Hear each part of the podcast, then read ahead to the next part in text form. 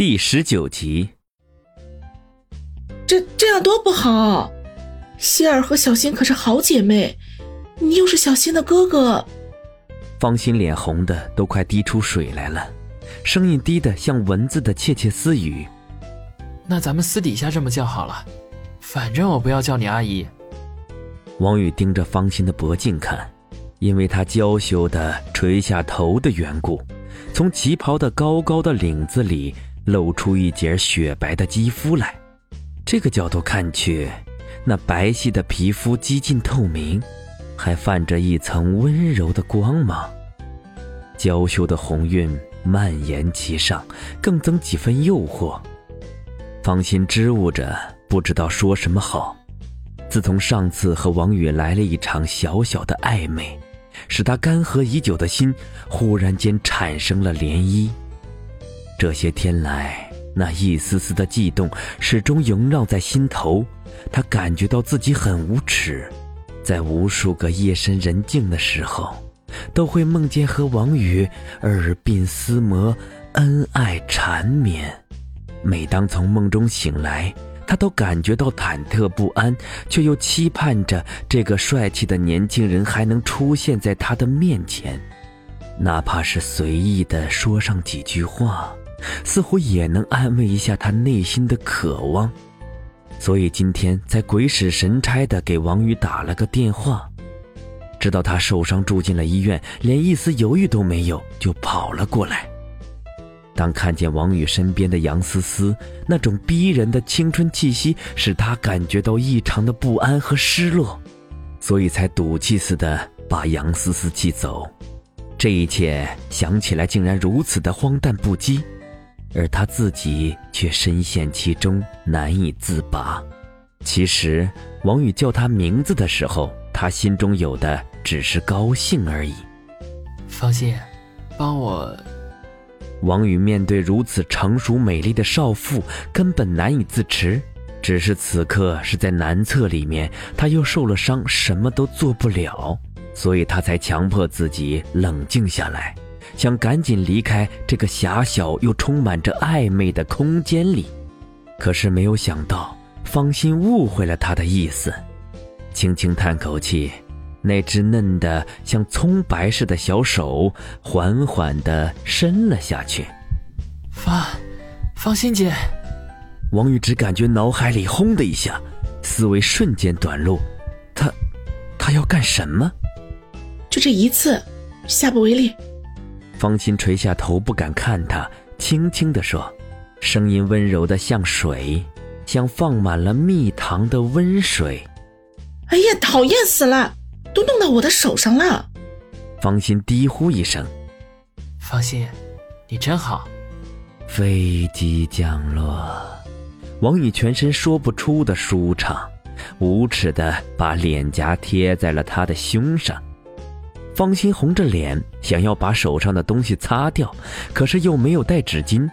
想来想去，眼中闪过一丝调皮，把手在王宇腰间的纱布上来回擦拭了几下，总算感觉是干净了一些。现在好了吧？我们回去吧。方心感觉自己整条胳膊都是酸酸的，这还真是个体力活嗯。王宇满足的答应，心里盘算着下一次要不要我伺候一下他呢？两人从隔断里走出来，顿时都是一愣。只见一个中年大叔正在水池边上洗手，见他们出来，竟然露出一丝诡异的笑容来，是一种赤裸裸的暧昧。方心脸色大红，拉着扶着王宇逃也似的离开。出门前，王宇回头，那大叔竟然笑嘻嘻的向他竖起大拇指，口型说：“很爽吧？”王宇尴尬的一笑，心里却得意的很，羡慕死你！呵呵。回病房的路上，方心脸上的红晕才稍微的褪去，有些埋怨的说：“那个人一定是听见了什么。”嘿，管他呢。王宇干笑，回到病房。方心帮王宇躺好，就说：“小雨，时间差不多了，给你父母打个电话吧。”王宇点点头。现在估计都六点多了，他父母应该已经下工了。他这不算是小伤，也瞒不了。于是他就让方心拿出电话，给家里拨过电话去，将事情简单的说了一下。他父母大概是刚刚到家，听王宇受伤，顿时紧张起来，挂了电话就奔医院来了。小雨，我先回避一下，要不然你父母来了不好解释。方心有些心虚的说道。王宇想要点头答应，可是看见方心脸上竟然带着一丝的失落，心中怜惜，就笑着说：“不用，你是希儿的母亲，有什么好担心的？”那好吧。经过刚才的事情，方心和王宇的关系更近了一些。想想有于雨溪母亲的身份打掩护，王宇父母绝对不会想到其他地方去的。过了半个钟头，王宇一家三口还有于玉溪竟然都赶了过来。于玉溪看见母亲在这里，感觉到有些意外。王宇赶紧把方心介绍给自己的父母，还刻意强调了一下她是于玉溪的母亲，因为下午打电话得知自己受伤，赶过来照顾的。王宇父母就对方心连连道谢，方心这才暗中松了口气。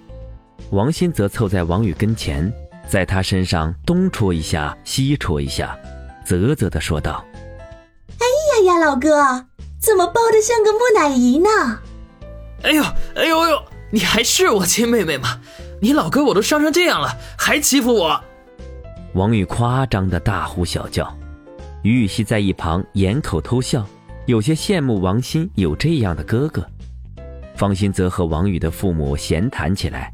有一句没一句的，到了八点多，王宇母亲陈兰芳见时间不早，就主动的说：“希儿他妈，这一下午麻烦你，时间不早了，你带希儿回去休息吧。”方心本打算继续留在这里照顾王宇的，可是想来想去也没有找到合适的理由，只好点头说：“哎，也不麻烦，要不是小雨的女朋友有事情，我也早就走了。”然后冲着于雨溪说：“希儿，我们回去吧，明天再来看你小雨哥。”于雨溪从来之后就一直没有说话，可是眼睛里满是关切，显然是不好意思表达出来。这次听说要回去了，才怯生生地说：“小雨哥，你好好休息，我明天再来看你。”王宇笑道：“不用担心，我身体棒着呢，学习要紧。”不用特意跑过来看我，方阿姨，